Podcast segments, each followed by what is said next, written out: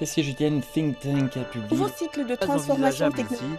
les coûts économiques en seraient trop La élevés. dynastie des Ming datant de plus de 500 ans. du Rebei remonte à plus de 2000 ans. Cette semaine en Chine. Cette semaine en Chine. Suivre l'actualité chinoise de la semaine avec Bamboo Studio.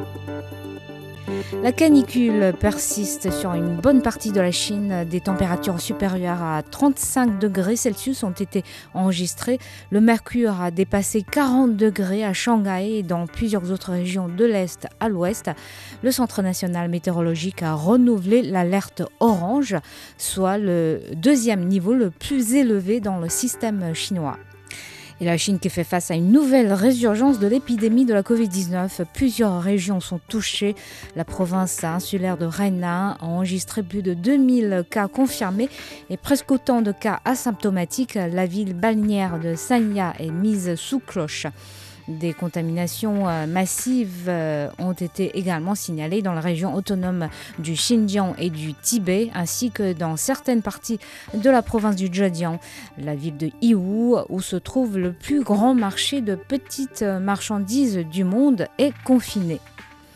L'administration chinoise des produits pharmaceutiques a homologué un premier médicament pour la Covid-19, l'azudine, commercialisé l'an dernier pour soigner la maladie du sida, est désormais recommandé par les autorités sanitaires chinoises pour soigner les malades du nouveau coronavirus.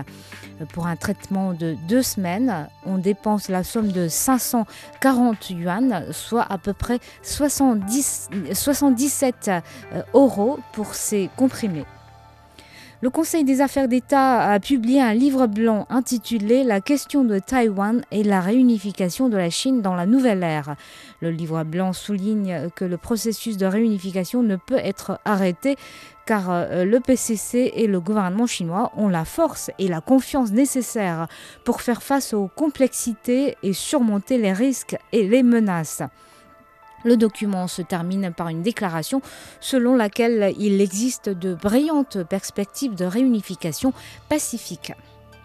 Le ministre des Affaires étrangères Wang Yi a reçu son homologue sud-coréen Park Jin mardi à Qingdao dans la province du Shandong. Les deux hommes ont eu un échange de vues approfondi sur le système antimissile THAAD et ont convenu que les deux pays devraient attacher une importance aux préoccupations de chacun en matière de sécurité et s'efforcer de gérer correctement la question du SAD afin de s'assurer qu'il ne devienne pas un obstacle pour les relations bilatérales. Et la Chine intensifie la lutte contre les informations illégales en ligne susceptibles de conduire à la spéculation et à la fraude concernant les crypto-monnaies tout en exhortant les principales plateformes en ligne à assumer leurs responsabilités dans la présentation du contenu. L'administration a fermé 989 comptes sur Weibo, WeChat et du service communautaire en ligne de Baidu qui incitait les internautes à investir dans les crypto-monnaies ainsi que dans les actifs virtuels ou numériques. 1 854 000 antennes installées, quelques 450 millions d'utilisateurs à travers le pays et un total de 400 milliards de yuan, soit presque 58 milliards d'euros investis par les opérateurs nationaux. Ces chiffres ont été révélés à la World 5G Convention tenue cette semaine à Harbin, dans le nord de la Chine. Plus de 60% des utilisateurs de la 5G vivent désormais en Chine. Chongqing et Wuhan sont devenues les premières villes de Chine à commercialiser des taxis sans conducteur ni copilote humain. Ces voitures totalement robotisées sont construites par Baidu, leader mondial de la conduite autonome. Il s'agit de son dernier modèle Apollo RT6 qui peut fonctionner sur deux modèles avec ou sans volant. La Chine est parmi les pays les plus avancés du monde dans le domaine de la conduite autonome. Le développement du robot taxi pose de nouveaux défis, entre autres l'attribution de responsabilités en cas d'accident de route, la réorganisation des secteurs du taxi et du VTC.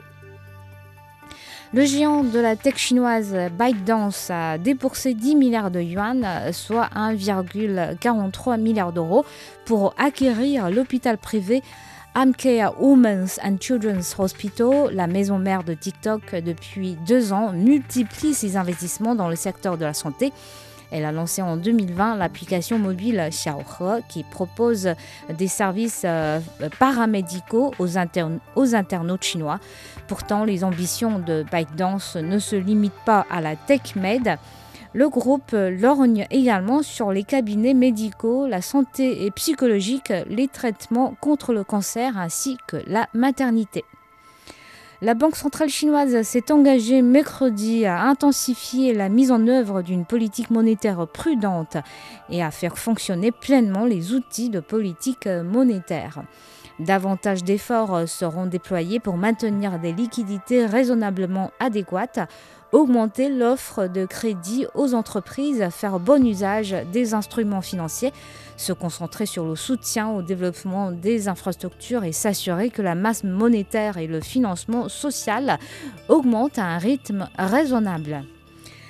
La nouvelle fusée porteuse chinoise Smart Dragon 3 SD3, conçue pour un usage commercial, a achevé des tests au sol à grande échelle la plus grande de la série SD. Cette fusée à propergol solide de 4 étages est capable de lancer jusqu'à 20 satellites. Elle est efficace en termes de coût et hautement adaptable.